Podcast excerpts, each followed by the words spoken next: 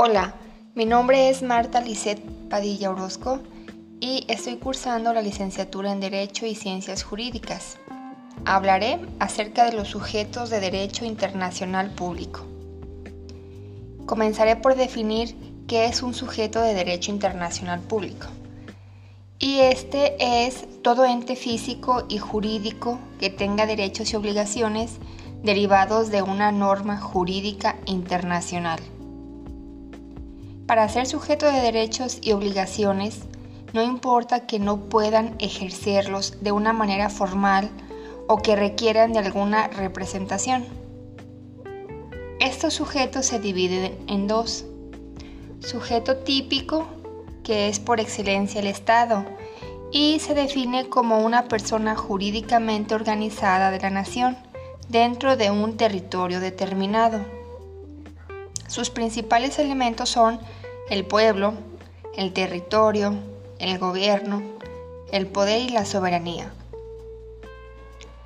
El sujeto atípico es aquel que se encuentra inmerso en las relaciones de derecho internacional, pero no cumplen con ninguno de los requisitos esenciales de un Estado soberano, es decir, territorio, población, gobierno.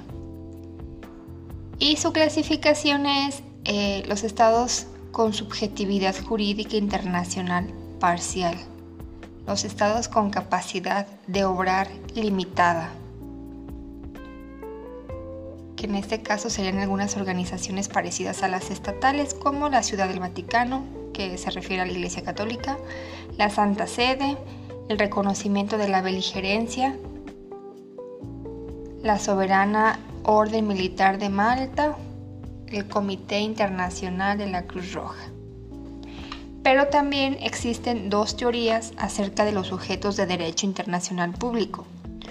Una es la teoría tradicional, cuyo defensor es Hans, Hans Kelsen, quien afirma que solo los estados deben ser considerados como sujetos de derecho internacional público.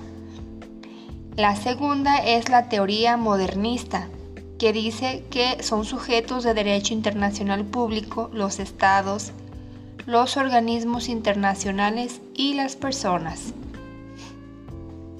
Desde un punto de vista doctrinal, su admisión como sujetos de derecho internacional público existen dos tipos.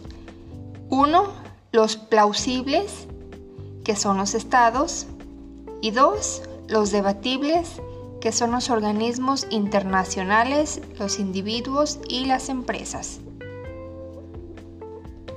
Otro punto de vista que es la tendencia de derechos y obligaciones. Para estos existen eh, sujetos de derecho internacional público quienes pueden ser uno activos, que son los sujetos que tienen derechos que nacen de las normas internacionales. Dos pasivos, que son sujetos que solo tienen deberes. Y tres, ambientales, que son los que tienen derechos y obligaciones. Otro punto de vista es desde su duración. Existen los permanentes y los transitorios. Los permanentes son los que se realizan de una actividad constante y los transitorios pues tienen su limitada eh, duración, es decir, solo cumplen una misión de manera temporal.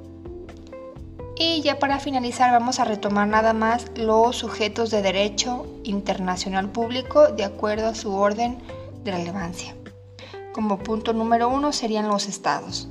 Punto número dos, organismos internacionales que pueden ser generales, por ejemplo la ONU. Organismos regionales que puede ser la OTAN. Organismos especializados que la OMS Individuos como personas físicas, ya sea individual o colectivamente. El siguiente punto, las personas morales, individual o colectivamente, como las empresas que se desenvuelven más allá de sus propias fronteras. Otro punto, las entidades sociológicas como la nación o como las minorías étnicas nacionales. Otro punto, las entidades como un régimen especializado como por ejemplo el Vaticano. El otro punto es los estados diminutos y por último los representantes nacionales en el exilio.